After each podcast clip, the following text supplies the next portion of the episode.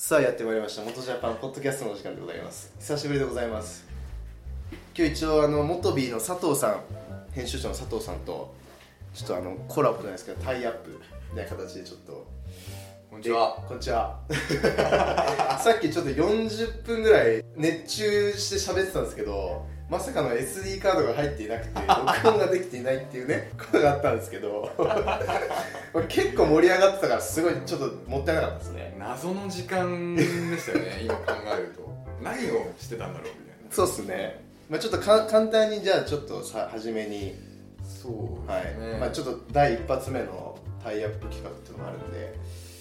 とモトビっていうウェブマガジンをやってて、えっと主に若い人に向けて発信してる媒体ですでまあその若い人たちにバイクの良さを伝えたいっていうのとえっとに乗ってる若いライダーにこうこうやったらバイクを楽しめるよみたいのをもっとその道しるべ的なので示していきたいっていうのがまあ主なコンセプトですね。うん。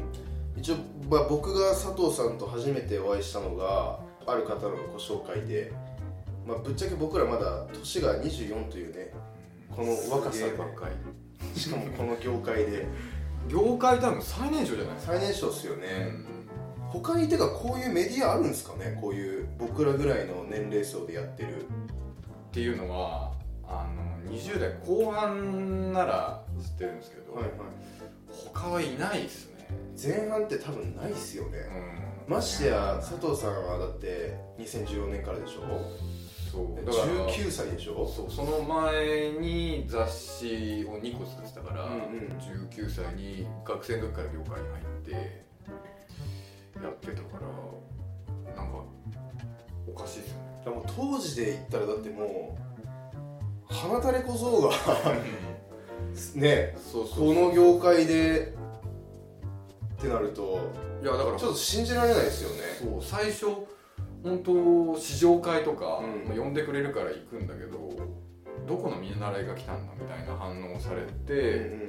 あ編集長ですって言うとあーってなる。なんだこいつみたいな。はいはい。何者だと。うん。で年月が経っていくとなんかちゃんと大人の一人の大人として接してくれるようになるんですうよ、ん。それがなんかすげえ嬉しかったなあー。でも僕らでもいまだにやっぱちょっとそういうとこありますよね。若いから。うんうん。まあファーストインプレッションはやっぱりねそうっすよね。若すぎるっていうのがまあ業界が全体がね高年齢だから。うん。いや僕なんか特にっすよ。20代前半っていうのはやっぱり社会的ななんだろう地位もやっぱりすごい低いし、うん。やっぱその見られ方も全然ねやっぱりまだバイトとかフリーターでやってるような年代っていうのもあるから。そうだから新卒で卒業しても普通にサラリーマンになったら、えー、と見習い卒業ぐらいでしょ今ちょうど。そうっすね。ああ確かにそうっすね。じゃあどうすんの？っていう年齢だからうんうんうん。決して自分でどうこう動けるっていう意味ではこの年齢でやってるのはかなり珍しい、まあありがたいしね。そういう珍しいところでやらせてもらえるっていう。う、ん。当時はあれですよね。一番最初やっぱマガジンとかからのスタートだったんでしたっけ？雑誌雑誌か。マガジンから。うん、スタートしてあのーまあ、さっき元ビ一発目だったんですけど、うんうんうん。実はその「モトグラフィティ」って本を手伝ってたんですよね、はいはいはい。それ全然僕編集長じゃなくてそれは本当写真集的な楽しみ方、まあ、バイクってかっこいいじゃんっていうのがメイン。でただその、まあ、走り屋企画とかあったんですよ。で走り屋企画俺やってて。うん。とかあのな現行の忍者250でつなぎ来てバイクは寝てる方が寝てるやつが偉いああバイクは寝てるやつが一番偉いアマリングとは何ぞやみたそいうなそう。で デザインされたパーカーを自分たちで作ってへえそれを着て峠を走って撮影したりっていう企画があったりあと神奈川にいる、まあ、本物の某峠の走り屋たちに取材したりとか、っていう本やってたんだけどそのまあそういう人たちってそれを読む人たちうんってやっぱり少ないんですよね、うん。そのいくらそれがかっこいいとしても20代でそれを好んそういう楽しみ方自体がメジャーじゃないから今、うん。っていうのでまあじゃあそれが、まあ、それ結局第1号で終わっちゃったんですよね、ああなるほどなるほど、でそれがあってもっとライトな人たちライトな人たちというかもっと入り口に寄った媒体発信をしなきゃいけないんじゃないって言って元々の雑誌が生まれたの、で同じメンバーで作って、えーやったんですけど結局じゃあそもそも若者に発信するのは雑誌なのかうんっていうところになり、このご時世ね、うん。はいはい。でいろいろライターアンケートとかやって結局みんな雑誌も見ないしその何をしてるのかっていうのが、うん。どうやってバイクを楽しんでるかっていうのがその僕らとはけなんか結構違ってたんですようね。ん。やっぱ雑誌なんかバイクを見るために雑誌って見ないですよね、うん。リンクしないですようね、ん。やっぱこのエロ本とかね、うん。まあ、さっきこれ さっきのこのろあの収録の時にこれむちゃくちゃ一発目受けたんですけどすごいこれ違和感ありますね、うん。P ですよ NG ワードだエロ本。まあそんなこんなで。そうそうそうそうはいはいはいそう。そうそんなこんなでえっ、とだからまあ元ビではウェブでやっぱ発信しなきゃいけないんじゃないかっていうのでウェブに切り替えて2010年に始めたんですけどただやっぱりまあ最初は本当食っていけなくて、でそこで応援してくれたのがメーカーなんですよね、国内4メーカー。あの ハーレーとか。はいはい。ここら辺も「お前頑張れよ」っていう感じで、うん。ほんとほとんどボランティアみたいなはいはいはい。形で応援してくれて今でこそ少しだけ恩返しできてるのかなっていうのはまあ俺自体はよく分かってないんですけど、そうっていうので本当ずっともやししか食べられなかったりとか。もやしっこだったんですよね、うん、同じ子で。それであの後藤さんに助けてもらったりとかっていうのがあってで今、えー、と34年目か。4年目になってある程度固定の読者さんとかがついてくれてまあなんとなくだけど、まあ、やっぱウェブに転校して意味があったというかウェブでやるからこそのメリットっていうのが生み出せたのかなというかと言ってもまあ別にこの後何かやることが変わるわけではなくて、うんもう本当必要なことをやりたいことをやり続けるだけなんだけどっていう感じでもう全開で突っ走るって感じですね。なるほどですね。あとちょっとあれですね。じゃあその今のちょっとライダーじゃないですけどこうバイクに乗りたいとか、まあ、バイク乗ってますとかっていう人たち録音されてます されてますね。取れてますね。でまあそういう人たちがやっぱこう変わってきてるっていうところをちょっとね今回は一つのトピックとしてトピックじゃねえトピックとしてあのトビッコうまいよね。トビッコはねうまいっすね。プチプチ感がうんもうたまんないっすねね。そそこちょっと掘り下げっていうかまあ掘り下げるっていうかまあ雑談程度で、うん。だからまあ元ビそのじゃあ第2号を作ろうかって言った時に、ライダーアンケート取って分かったのはあのその若いライダーの中でライト層とライト層いやニュースクール。ニュースクール。ニュースクールとオールドスクール。ライト層ちょっとあれっすね。そうですね。ちょっとちょっと偏見。ちょっとふわっとしてふわっとしますね、言い方自体が。ニュースクール。ニュースクールはいはいはい。ニュースクールとオールドスクールっていうのが決定的に分かれてるんですよね、はいはいはい。で僕は思いっきり全開のオールドスクール。うん。で役枠ももちろんそうだと思うし。僕も全開ですね、うん。もう全開ですよ僕は。そうそうそう。だからなんだろう。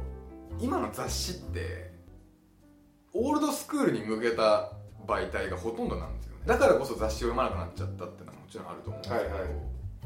じゃあそのニュースクールが何を求めてるかってなるとあのなんだろうなバイクのそのサーキットインプレッションだったりそういうのじゃないんですよ。じゃあツーリング行きますって言った時に僕らの場合大事なのはツーリングに行くまでのツーリング目的地までの道が一番重要で、でもニュースクールはそういうのが正直そこまでうん。気にしてなくてバイクでそこに行くことに意味が。なるほどなるほど。だからそういう意味では僕らより優れてるんですけどね。ある意味では。ある意味そうかも。だから視野は多分広いっすよね。うん、視野が広いうん本当にいろんなことを見ててで僕ら逆にほとんど1個のことしか見てないんですよ。バイクのことしか見てない。確かにね。そう。だから本当それこそあの要はバイクを乗ってその目的地までたどり着くまでのそのどれだけ全開で走れるかっていうところの、そうです。まあ、そこのなんだろうなんかあ俺生きて目的地にたどり着けたみたいなね。うん。なんかロマンじゃないけどちょっと映画の見過ぎなんですよ多分ね。なんかねナルシストすぎる。多分。そうそう。考え方が。確かにね。そこは確かにありますよね。いや本当魂燃やして走ってるんですよ。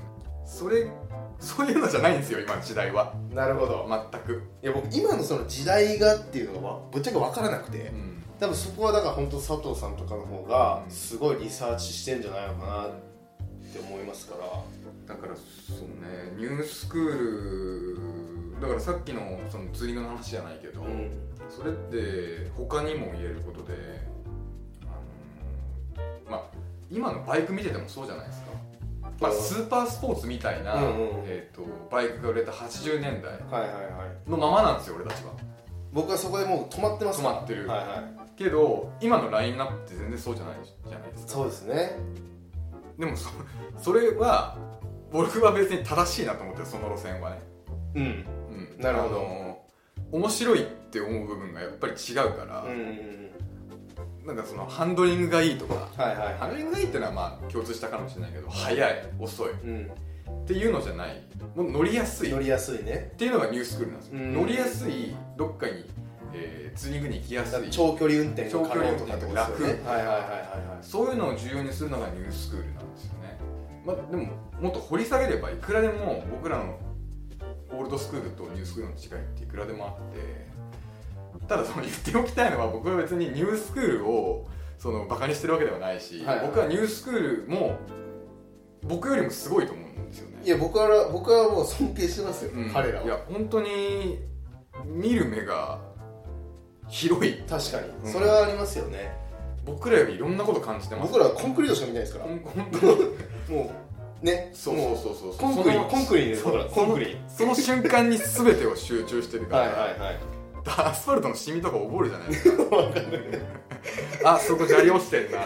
下り気をつけないとやばい。わかるわかる。それ登ってる瞬間に考えるみたいな。ああなるほどねそうそう。すごいそれはわかりますね。そう。そこで止まってんですよ僕ら止まってる。ずっとそこに固執し続けてる。確かに。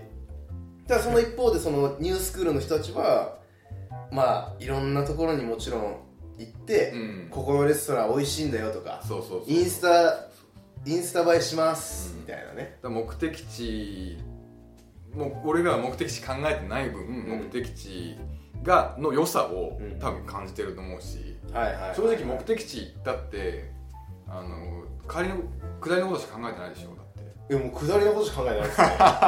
下りのことそうですね、ああそこそういえばあ砂利あったなとか、うん。あそこちょっとへこんでんぞみたいな。そうそうそう。上りあのラインで失敗したけど下りはこのラインで行けばいける。そうそうそう。だから普通に見たらこっちの方が全然気違いなんだだからやっぱ検体ですよ僕らの方が。全然。もうだって割合が違うじ全然割合が違う。ニュースクールの方がやっぱ圧倒的に多いんですよね。割合で言うとえーっと大体7対3ぐらい。ニュースクール7オールドスクール3ニュースクール来てますね。もうもう今それもっと増えてて下手したら82ぐらいになってるかもしれない。あそうなんだ。じゃあもうオールドスクールはもう全滅に近いですよね。うん。そこで言うと。全滅そう。だからその僕らがねなんだろう楽しめるっていうのが、うんうん。なんだろうニュースクールみたいに幅広くないじゃないですか確かに。一まあ個のことに固執し続けうん、て、だ僕は引きこもりなんですよ。うん。ある意味で職人かもしれない。あなるほどね。職人っいいぽい。いい意味でね。そうそういい意味でね。いい意味でかっこよく言うとね。もう悪い意味でただ引きこもりの気違いですようん。そこにずっと固執し続けるもう僕なんか奥多摩しか行かないですからね。そうそうなんでそんな奥多摩行くんだろう。いやもうね俺でも謎僕も分からない。奥多摩しかも怖えしみたいな。でもいなんか気づいたらいるんですよ奥多摩の。あ上の駐車場に。無遊病じゃん。でもやっぱ中でもやっぱその奥多摩に来てるその、まあ、ニュースクールの人たちもやっぱりもちろん見かけるわけですよ。で彼らはやっぱりカップルで来ててね。こう奥多摩のこの駐車場のところでこう2人でこうベンチに座ってこう景色を眺めてでまあこうセルフィーして、それね。ね、インスタに投稿しといいなと思いますよね正直憧れるななんかそういうことちょっとやってみたかったな、なるほどね、うん。彼女とバイク乗ってうん。その一緒にツーリング行ってとか。俺だってツーリング女の子と行くって言ったら、うん。必ず自分の後ろに乗っかますもん。あ俺のペースで全ての物事が動いてほしい、あもうだから彼女かわいそうっすね。うん、だから そうそうそうそうそうオールドスクールみたいな。そうそうそう。だからまあそれが喜んでくれる、うん。あこいつやべえなみたいので気に入ってくれる子もいれば。僕ねすごいそれ分かりますよ。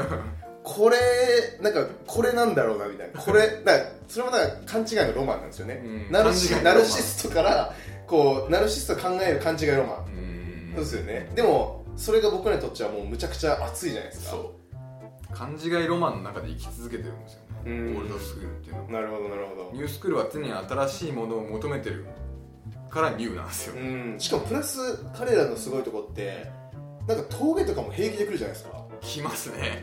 ら恐怖心とかないんですよそう。ねで峠も行くしいろんなねそういうなんかスポット、うん。なんかホットスポットみたいなところに行くしだからもうある意味だから日本のもうこの国土をもうバイクでもう踏み踏みにじってるんですよねもうみん。な、日本一周とか多分彼らはあんまやんないのかもしれないけど、うん、僕らより多分簡単かもしれない。クリア速攻するでしょうね。やりやすいと思う。うん。いろんな楽しみ方が見えてくるだろうし確かに。得るものもあるだろうし。そうだからそういう人たちがやっぱ今メインになってる時代なんですよ。だから話一回戻すと、うん。そういう人たちをフォローできてる媒体をやっていきたいなっていうのでモトビ始めたんですよ。なるほどなるほど。それでも今でもだいぶ結構そういう媒体に近くなってきてるんじゃないですか？うん。だからニュースクールに向けた記事を、まあ、ほとんどやってるんですけどまあそれはそれで受けてくれてうんて、うん。で本当最初は全然そういうふうに思ってなかったけどそのちょ俺がやりたいだけの記事とかあるんですよね。5万円で猿買ってきて、はいはいはいはい。くらで直せんのかみたいな。いなんかそれ結構僕見てましたよ。全く分からなかったですけど、ね、そうそうあれって多分俺あのその作るまでは、うん。オールドスクールしか興味ないんだろうなと思ったんですけど 意外に見てくれるんですよね。あそうなんですか？そうニュースクールの人。へえあれどうなん本当に走るんですか？みたいな話があったり。あそうなんだ。そういう意味では少しかぶってる部分もある。じゃああるんだね。興味はあるでしょうね。興味はある。おそそうらく。そう。メンテ教えてくださいとか女の子が来てくれたりみたいなのもあるんですよね。でなんか違う本メテメテ教えちゃったりそうだねメンテしちゃって。ピー。えー、あそう女の子でそうやってやっぱりいるんだ。メンテナンス教えてメンテナンス教えてくれたタイヤ交換ややああ組み方教えてみたいな。へさいチえェーン清掃どうやってやるんですか？はいはいをはい。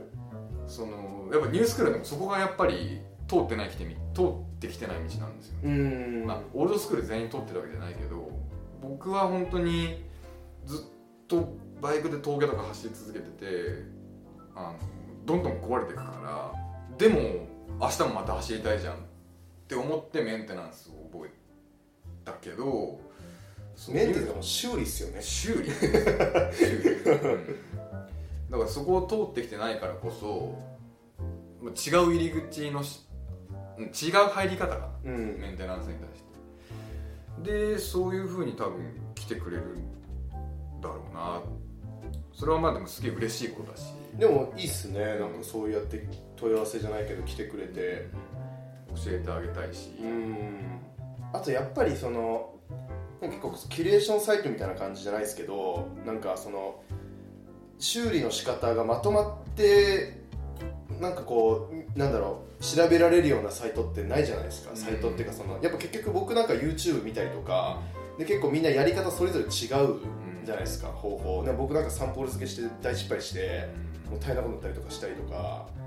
なんかそういうところでこうなんかなんか固定されたそういう情報源がないとやっぱりどうしてもその媒体とかでそうやってあるとすごいい強いですよね。う、ん。まあだからかといってそのモトビの中に思いっきり正しい整備方法を全開で書いてるっていう記事は実はそんなになくて、うんうん、そのそれがまたいいんじゃないですか。そう。調べてほしいんですよ。だからもうそれやっちゃうともうメカビーになっちゃう。そうそうそうそうそうそうメカビーだからメカニックのための世の中になっちゃう確かにねそうじゃなくて、まあ、本来は失敗しない方がいいけど、うん失敗もやっぱり成長の糧だと思うからいいろんな意味でバイクと触れ合っててほしいんですよねっていうのもあるし、まあ、メンテナンスっていろんな理論があるじゃないですか、うんやっぱりここはこんなやり方をしないとダメっていうのがそのバイク屋さんのメカニック一人一人聞いてもやっぱり違うんですよね。明らかん個人差があるんですかじゃあ、いや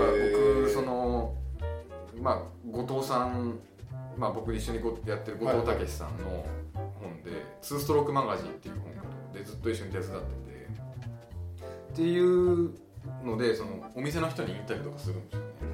でそうするとあのその人の理論なんですよずっと。固定概念的な感じですか？うん。なんかなんだろうな。あれってねこう表現できない職人なんですよね。職人。だからプライドがあるからプライド。っていうのがあるんですよねそうこだわり。自分の中で正しいと思ってることをその自分の中の経験で培ってきたものを出してそれで商売をしてるからもうそれしかないんだ。そう。一個のそのチューニング、えー、チャンバーの作り方とか言ったって、チャンバー屋さんによって全然言うこと違うのだからそのあの何？一個のチャンバー屋さんから言わせればあのそこのチャンバーは間違ってる。っていう人がいたり。じゃあ正正論はないってことですよね。正論はねもうもはやない。あのあったとしてもそこにたどり着けないですよね。じゃあちなみに例えばそのバイクももちろん乗ってれば必ずしもメンテナンスが必要になってくると思うんですよ。ってなった時にぶっちゃけどこのバイク屋がいいんですか？それね。バイク選びっていうのはやっぱりかなり難しいところで、あのまあ僕これ普通に車も乗っててはいはいはい。フォードのあの古いピックアップトラック乗ってるんですけど、うんうんそれもねあの正しい正しいって言い方あれなのかな。あの自分に合ったバイク屋さん車屋さんを見つけるのってすげえ大変なんですよ。うんだからその結果から言っちゃうと,、えー、とどこが正しいどこどうやったら見分けられるっていうのは分かんないです。僕うもまだリサーチし続けてるそのお店によっては高級志向のお店ってやっぱあるじゃないですか、はい。こう本当はこれぐらいで済むけどここまでやって100%バイクの100%の性能を引き出さないとうん。ダメだなって思ってるショップと、逆にいやまあこれでまあ80%ぐらいになっちゃうけどまあ安安くやってあげるからいいでしょって考えてうんなるるほどね。まあ大まかに分けるとしょみたいな。そうそうそうそうってあるんですよねだからまあお金持ってる人は高級志向の方に行けばいいと思うしお金ない、まあ、相談しながらその予算これぐらいお願いできないですかって言って相談に乗ってくれる、まあ、昔かたぎっぽいうんバイク屋さんも今もあるし。なんか老舗の感じのお店ですよね、うん。なんか。渋い店渋長がいて。いね、はい、タバコプカプカ吸って、うん、もうツースト大好きなんですよみたいなそういう人がいたりとか。なるほど。いや僕そのバイクのそのバイク選びさお店選びでも僕もちょっと変わってて僕 old school なくせにむっちゃバイク屋さんにお世話になるんですよ。でバイク屋さんももうあのバイカーズステーションソックスっていう もうはい。もうむちゃくちゃメジャーなバイク屋さんで。で僕あんまその、まあ、僕自分でいじれないんでバイク屋にやっぱもちろん車検の時もそうだし オイル交換もお願いしてるんですけど。えでもそうでもそう疑問なんですよね。いやでもねそのだろうな今だったらそのちょっとだけ余裕はあるからバイク屋さんにお願いする気持ちは分かるんだけど、なんだろう。学生の時から乗ったらそんな金なくないですか？学生の時はあの近所にバイク屋がたまたまあったんですよ。それこそなんかもう今もう潰れてるんですけど、うん。まあ、当時あって。でもそれこそその大将がもうそういう古い人であー。で、まあ、ツースト好きでみたいな感じの人で。でそこの人が結構よくしてくれてて当時僕アルバイトしてたんですけど。あそのバイク屋さんで？そのバイク屋さんで。でもバイクはいじってないんですよ。いわからないんで。何してたんですか？あの接客っていうかお茶出し。でまあでも俺バイク屋で働いてるんだぜ的な。あ なんかまたその勘違いをし始め。でなんか自分でやれんじゃねこれ？みたいな。俺お茶出せんだからバイクいじれんじゃね？みたいな。っていうのから始まり、まあ、大失敗して自分のバイクで。でもそっからもうあ俺やっぱダメだわみたいな。でその時はそのバイトやってたってのがあったからまあほぼタダっすよね。だからその変なあー。詳しくもしなければ。なるほど。サービスじゃないけどまあ多めに見てやるよみたいな。まかないみたいな。まあそんな感じですね。でやってもらってて。でまあそんなこんなでまあこっち上京してきてバイクこっち乗るようになってもう全くだから無知だから。であもうバイク探したことはもうあもうバイカーズステバイカーズステーションソックス。あここあのーすごいなみたいなあの SEO 対策すごいなみたいな。よし行こうみたいな。でもうバイクそこで買って中古。でハイバさんそこで買ったんだから。へえで忍者もここで買って。んでまあそこからもうずっとお世話になってて。そうなそんだ。う。だから正直僕はあんまりそのメカニックに強くないんでてかむっちゃ弱いんであの多分ね佐藤君ぐらいメメカニック強いのって多分もうおかしいからそもそも。そんなんいないよ。全然強くないですよ。いないよ。でも勉強してもさっき言ったんですけどあのやれる人とやれない人いるから。ぶっちゃけね。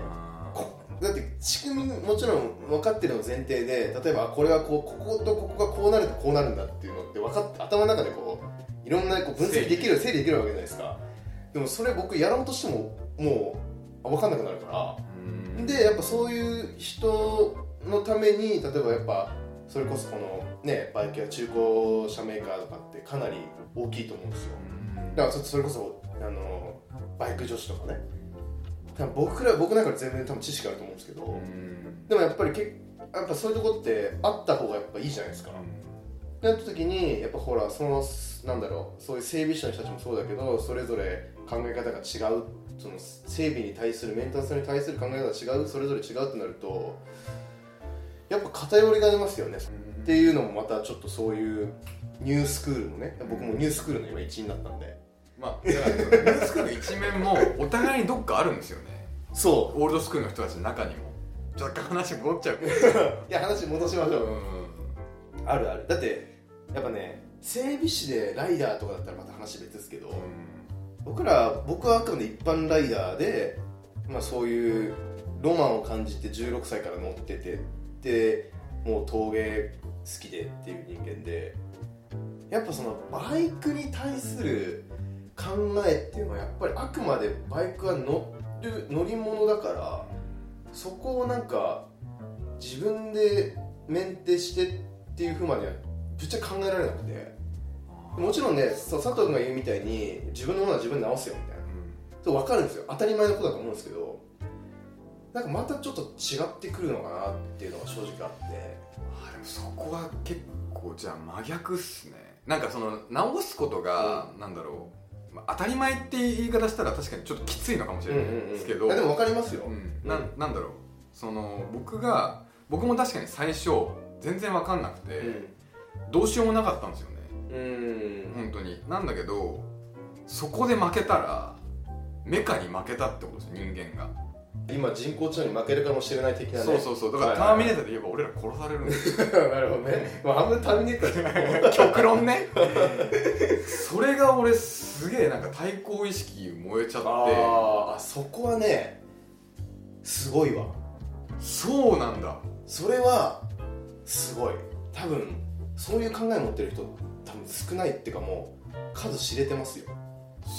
いやわあそうか。多分そうだ。でしかも24じゃないですかだから30とか40とかな、まあ、中高年世代でもうバイク維持の趣味っていう人になると、まあ、もちろん話また変わってきますけど、うん。もう彼らもバイク維持が趣味。うん。乗るのはなんかそのいじりがあってう乗るみたいな、んそういう人。そうそうそう。だからどっちかっすよね。でも佐藤君の場合どっちもじゃないですか。だからもうもうなんか陸上選選手みたいな。でなんか自分のスパイク自分で直してでも陸上選手ですらやんないじゃんそんなの。うん。らそういう多分あれですよね。2つの要素兼ね備えてるから珍しいタイプですね多分。だ多分後藤さんも多分そういうタイプだからね。あーでも、う後藤さんが近くにいたっていうのもあるかもしれない。ああそういう影響もあったんだ。うん。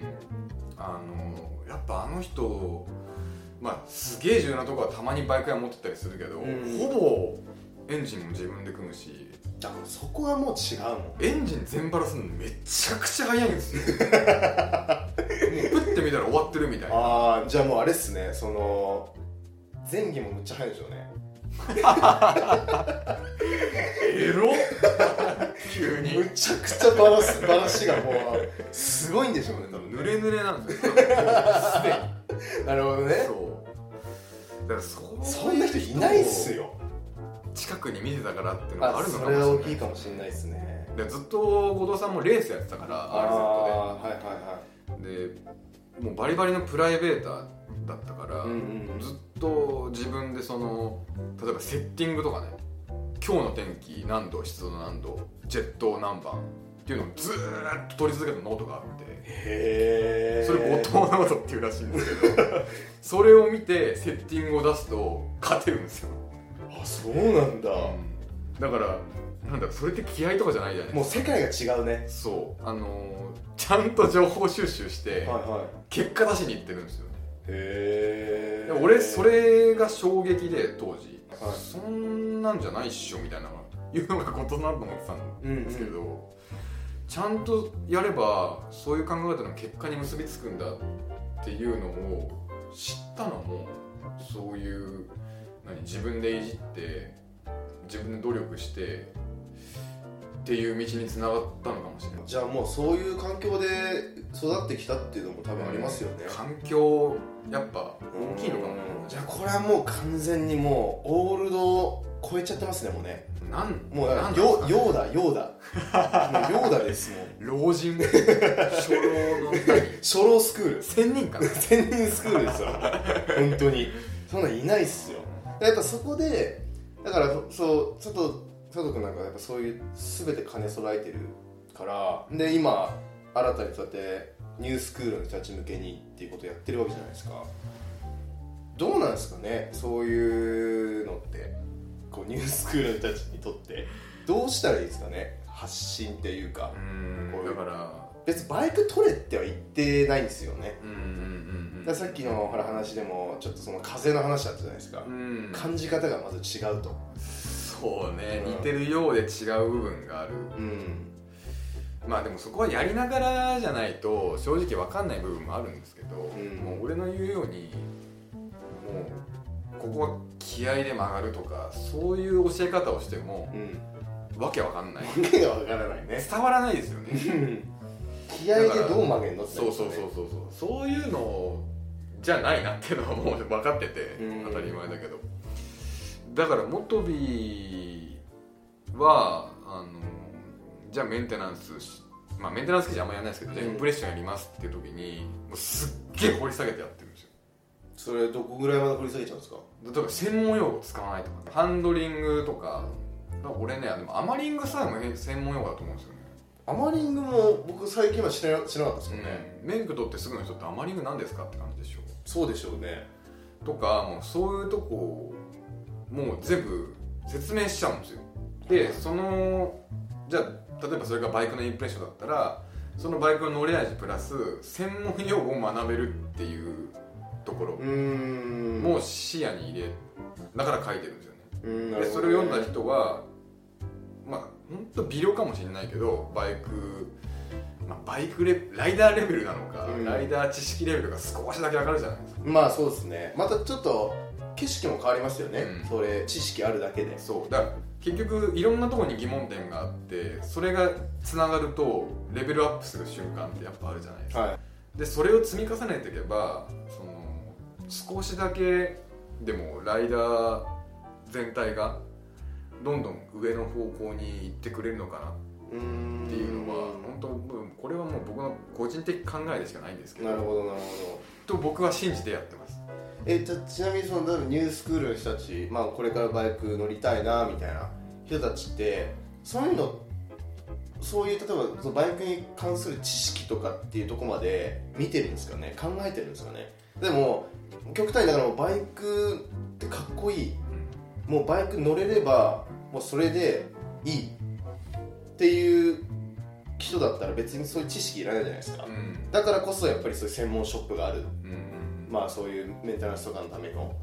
ってなった時になんかまたあれですよね。なんかわわかんないですねわけ。わけわかんなくなりますね。うん。何がってなった時に。そうだからそのねニュースクールって言っても、うん。やっぱニュースクールの中にまたカテゴリーがあるんですよねああなるほどね。そういうのを気に乗り味とか気になっちゃう人と、かっこいいからもうこれでいいじゃないですか。うーん。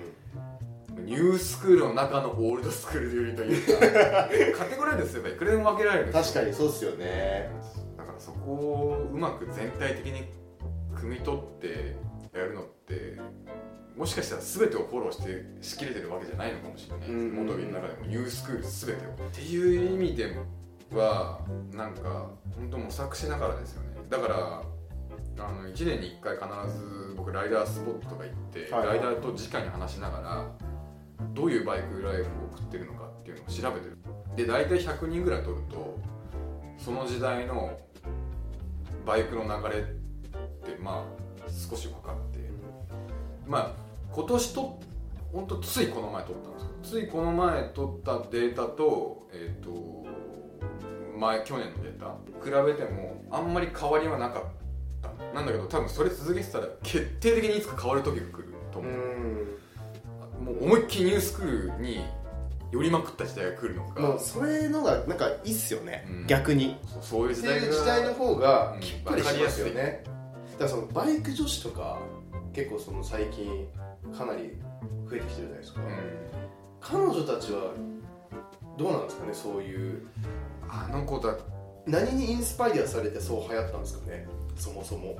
あの一回、えー、と女子ライダーを、えー、と一箇所に集めてインタビューするっていう企画をやったんですよ。で確か5人だったかなが集めてでいろんツイッターでぼその声かけたんですよ。そこそこあのフォロワーがめちゃくちゃ多いとかじゃなくてほんと普通の人たちになんかとかをまあ少し集めてやったんですけどでもやっぱ彼女たちの言うことって僕にとっては新鮮なんだけど意外に男と違う部分ってそんなにないんですよ。かっこいい女になりたいとか。みっていうのいいじゃない。って子になりたい。いうのじゃない。じゃない。うん。あの何になりたいんですか？なりたいとかじゃない それはだってオールドスクール。あそうか。オールドスクールのちょっとそういう勘違い野郎の考えですからね。だから思いっきりニュースクールなんですよねやっぱり。だからもうバイクがもうえわかんない。なんかバイクが通勤のいやもう通勤とかしない。週末しか乗らない。あじゃあもう趣味の一環ってこと？趣味趣味趣味。趣味。完全に趣味ああなるほどね。楽しそうじゃないですか？みたいな。それぐらいのノリ。その僕らより多分金銭感覚がちょっと違いますよね。5万円のバイク買う時だってめちゃくちゃ考えるじゃないですか。僕めっちゃ考えますよ。僕ギャフオクでだって僕3秒ぐらいまで考えますもん。でもあのー彼女たちってちゃんとなんか考えてるようで意外と新車買ったりするんですよね。あでもねそれすごいわかります。多分それい多分バイクだけじゃないですよね。あいろんな意味でいろんなところであのやっぱそういうお金のその使い方って男より結構度胸あるそうそうそうそうそう。パーンといっちゃう。女なんですよね。そうそうそうそう。でなんかなすごいうまくやってるじゃないですか。そう。あれ羨ましいですよね。あれ羨ましい。パーンっていって失敗するのも正直怖いじゃないですか、うん。だからってギリギリまで粘って、まあ、結局失敗するんですけどたまに、うんうんでも彼女たちってそこでうまくやってるから本当すごいなって思う、うん確かにそうっすよね、えもともとは何が何な何が生んだんですか？バイク女子を。産んだ。な要はやっぱりあれですよね。ちょっと巷で流行り始めみたいな感じなんですか？まあ多少その感じはあるんですけどやっぱその集めた時の意見だけで言えば、うんその時は、えー、とお父さんの影響っていうのが一人でした。ああなるほどね。そそれの彼女に関してはバイクが生活の中に溶け込んでたみたいのはあるのとあと白バイに憧れてバイクに乗った。あとただね後の人はえっ、と彼氏の影響。彼氏の影響多分一番大きそうっすね。大きいですねあと親っていうのなんかすごいわかるかもしれないです。うん。なんか親父が無理やりとなんか親父に無理やり取らさ取らされたみたいな。取らされたっていうかその彼女は、えー、と子供の時からなんかバイク河川敷でバイクに乗ってた。確かね幼稚園だったかな。英才教育ですよね。はそれは理解できた。まあしょうがないですね、うん。もうね。なるべくしてなってたなっていうのは分かる彼氏の影響がここまで多いのは俺はちょっとびっくりして何なんですかね？でも女の子ってなんだろう。でも多分影響大きいじゃないですか、うん、あと急激に増えたっていうのは絶対何かしらの多分ムーブメントムがあった。ーブメントだったりとかその影響っていうのは絶対うんありますよね。だってここ数年じゃないですか。そうです、ね、バイク女子って言葉ってありました？最近生まれた言葉ですよねバイク。えやっぱそうなんですよね、まあ僕10代なかったっすもん。うん、あったかもしれないけど、はいここまで誰でも知ってる言葉じゃなかったですよね。そうですよね。それってだからでも SNS の発達もやっぱあるんじゃないあー確かにね。その人のライフスタイルがもっと目に見えて分かるようになったっていう部分はあると思う。やっぱあれの荒川静香が乗り始めてからですよね。やあっぱイナバウアーしてみたいみたいなバイクの上でそうなんですか？イナバウアーしたい。イナバウアーしながらもうハンドリングしたいみたいなのがあったんですようん。みんな。でそっからっすよやっぱり。もうもう僕はそれ もうそうだとしか思えない。あー逆にね。ね。てかもうそう思いましょまあ多分違いますね、う 違いますかね。うん、でも荒川静香さんみたいな影響があったのはうん。間違いじゃないと思う多分なんだろうあの人なんかかっこいい感じじゃないですかあの感じって。確かにこうちょっとキリッとしてるそう感そうそうじがありそうそうそうますよねそうそう。いう一面に憧れた部分はあると思いますよ。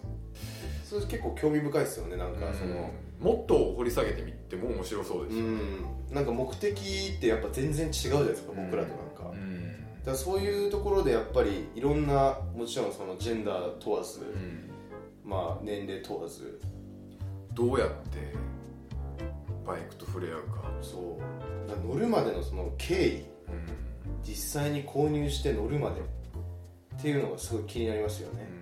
だからちょっとりあの聞いてくれてる人いればぜねちょっと問い忘れじゃないけどそいろいろ意見う教えてほしい。教えてほしいですよね逆にね、一緒に語りたい。うん、であ一緒にねイナバウアーしたいですねやっ一緒にイナバウアーだからこれを放送したい なるほどなるほど。女子限定ね。なんか。もうあの嘘嘘。なんかあの僕すごいその女子あバイク女子のあのえ分かります？乗ってて。気づきます？あ女の子乗ってるみたいな。乗ってる時。絶対分かんないでしょ。えー、でも大体ちょっとパターンがありません？いやあるんだと思うんですけど。スイング行っててで、まあ、ちょうどこう僕の後ろにを走ってたのがちょっとまあそうバイク女子なんじゃないのかなってずっと思っててで、まあ、髪もすごい長くて、で、まあ、ちょっとこう乗り、まあ、バイク自体は忍者のなんか250かなんか乗ってて、であなんか俺かっこいいとこ見せないとなみたいな。出たよ。ちょっと。生きったな。生きってそう生きったんですね。生きり始めたんですよそっから。でその生きり始めるとともにその妄想がねあこう妄想がこう膨らんできたわけですよ。これ絶対俺のこと好きだわ。ー そこまでぶっ飛んだの？いきなり。もう俺のなんかもうワープしてもう俺好きだな俺のことみたいな。で道の駅があったんですね。であこれ道の駅止まるなと。まあかけたんですよ俺は、でも僕は道の駅止まったんですよ。でもまあもちろんその人もちょうど道の駅入ってきてくれて、いやーよかったわと思ってであのまあそれで駐車駐車して、まあ、僕先止まってたの待っててでまずとちょっとこうタバコ吸いながらちょっと ちょっとこうああ首痛いな 腰痛いななるしって ちょっとストレッチしたぐらいして。そしたらもう全然男でその人。ただのロン毛のなんかパンカーみたいなやつで。そのパターン。そのパターン結構そういうのありません？であだから僕見分け方が全く分かんないんですよ。見分け方。でもあったらあったらキュンときません？なんか。まあキュンときます本当に分かればでそのフルフェイスかぶってるからこそなんかちょっと。妄想でしょ？そでもそのそそう。今バカにしてたけど生きる気持ちはめちゃくちゃわかる。でしょ分かるでしょ。バイク乗ってる瞬間ってやっぱりもう。世界で一番俺が生きてると思ってるから。もう俺らヒーローだからそうもそう。降りたら行き過ぎたかなみたいな思うんだけどバイク女子とバイク女子を見てじゃあ先に止まっててってなったらもうずっとバイク乗りっぱなしのバイブスじゃないですか。だから生きっちゃいますよね。いや生きる。うん。でもどど街中であります？そういうあるあありまする的なありますそういうのは。で可愛いっすよねやっぱねそういう。うんなんかいいっすよね。ときめきなのかな。ときめきでしょうね。なんかあの感じって不思議っすよね。で僕なんか最近そういうのが昔なかったじゃないそんなの。うん。だからすごいいいなと思って。あなんか新鮮だなみたいな、あうん。このときめきバイク乗っててよかったみたいな、うん。だからなんかその昔そのそれこそ高校生とか、僕だったら専門学生だったりっていう時に、あのそんなにバイク女子多くなかったんですよ。でたまにそういう人を見かけて本当生きるじゃないけど、うん。そういうことしてヘルメットを取った時のおばさんだった時の絶望感。なんか本当失礼な話かもしれない。けど、まあまあね。あのあれ強烈じゃない？本当にもうあの悲しい感情を味わってトラウマになったんですよね。寝れなかったんですよね、うん。本当ああなんであの可愛くなかったなみたいな。それがなんかトラウマになってた部分はあるんだけど、うんうんうん。それがなくなりましたよねそうですよね。今は。今はこのだからニュースクールのまた良さですよ、うん。これが、そのまあ生きるのが正しいか分かんないけど、うん。生きる意味が世の中になってきたってそういうこと。だからいや人間やっぱ生きる機会がないと生きれないから、意味わかります？どうだよ俺かっこいいだろうみたいな。そう。その瞬間特に男そうですね。いや男なんかもう家帰ってもうあれでしょもう。そのままもうガレージ突っ込んでもあれなんじゃないの煙出してますよシュワシュワっすよ。絶対そうよ。もうふやけちゃってるよ絶対。でもフルフェイスの中でもう興奮しちゃって。も う湯気出ちゃって。湯気出ちゃって。えでもやっぱそういうのはやっぱ絶対あるあるあるじゃないですか、うん。もう特にだから本当男。うん、はい。それってもうある意味ロマンだよね。だからもうそうだからいいんですよね、うんフルフェイスかぶってるからこそちょっとその膨らむ妄想だったりとか、あとあれこれもしかしたら。でみんなでも女の人フルフェイス多いっすよねフルフェイス多いですね。そうっすよね。期待させてる部分もないあるのかな？いやー多分狙ってますよあれ。やっぱそうなんだ狙な。っだってもうだって服装がもうだって違うじゃん。ああまあ確かに。もでも正直その妄想させてくれる分にはありがたい。それなかったらもうねもうき何も着なくていいですよってなりますよ。そうね。うん。もうすもう全力でサポートしますと、うんもう乗ってる脇僕走りますもん。立ちこけとかもう絶対僕支えるみたいな。あの本当守ってあげたいみたいな、うん。あの感じって女子ライダー特有だよな。特有ですね。であれでねしかもなんかソロで走ってることがいいじゃないですか。もう僕もイチコロですよもうそんなのあれはねときめく本当に。いときめきますよねもっと増えてほしいですねその調子で、増えてほしい。でも今結構あれですよね。右肩上がりなんですよね、少しずつ。そうですよね。まあ世間的にもそういうのがやっぱ何？昔は三内運動とかあって、うん。女の子が乗るもんじゃないみたいなのもあったけどやっぱそれがどんどん、まあ、彼女たちのおかげでうん。払拭できてる部分はやっぱりあるからこれから増えていこうって言って、まあ、実際に増えていける部分だと思うし、うん。多分ね女子ライダーはね多分救いますよ今後。いろんな意味。女子ってやっぱどの業界でも鍵ですよね、うん。やっぱ影響を及ぼしますからね、うん。男のライダーやっぱ僕いらないっすもん。ぶっちゃけ。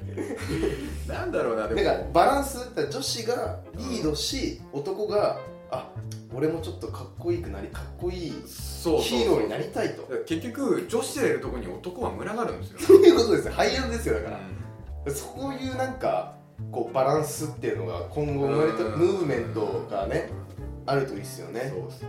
だから結局僕らはもう手のひらで踊らされてるんですよ。そういうことですよ。でもまあそれ楽し楽しいから。そうそうそうそう。楽しいなんぼっすから、って感じでまあその女子ライダーの皆さんもねちょっとじゃんじゃん問い合わせいただいてね。一緒に放送しよう。でゲストとして来てくれたらすげえ楽しあそそうっすね。だからそのゲストでちょっとトーク一緒にしてう、うん。なんかまたちょっとその女子ライダーの目線でのその意見じゃないですけどもうかなりここの2人との違いみたいのがいやもうね僕ら多分もう煙獣のように扱われますよ僕ら、うん。何この切っちゃうかもしれない。生きっちゃってもうもうもうや倒れちゃうかもねもう収録中に。そうそういううん。だから女子ライダーの意見ってやっぱまだ世の中に出てない部分もたくさんあると思うしその魅力を教えてほしいですねそうですね。本当に。本当にそれは思いますよあともうもっともっとバイクのその楽しさをいろんな方向から見つけ出してね。うん。まあなんか見つけるっていうかもうん。うかっこいいから。そう。多分かっこ悪いっていう人いないでしょそんな。そう。バイク結構かっこいいんですよね、うん。でもそこがやっぱもう一番かなって俺は思いますけどね。っていう感じでどうでしょうか？まあ今回は。ちょっと今回はまた初のタイアップでもういきなり今日やろうぜみたいなね。そう。もうつい数時間前に飯を食いに来本当遊びに帰りにちょっと30分ぐらい寄って顔出して帰ろうかなと思ってたらもう今深夜12時ですわ。どうどうでした？ちょっとこんな感じで。うん。でもこれ結構今後も膨らみそうじゃないですか。そうですね。うん。ちょっと第2回3回とちょっといろんな、うん。まあ、トピック、まあ、コンテンツ用意するんでまあちょっと何かあればまたねあの問い合わせいただき女子限定で、女子はまあ嘘ですい、冗談ですけどあのできればって感じででねきれば。まあ女子だとまあ嬉しい。嬉しいと。っていう感じで。うん。じゃあ今回じゃあこんな感じで締めましょうか。はい。ありじゃあ元 B 佐藤さんありがとうございます。がとうございました。で今後もよろしくお願いします。よろしくお願いします。ありがとうございます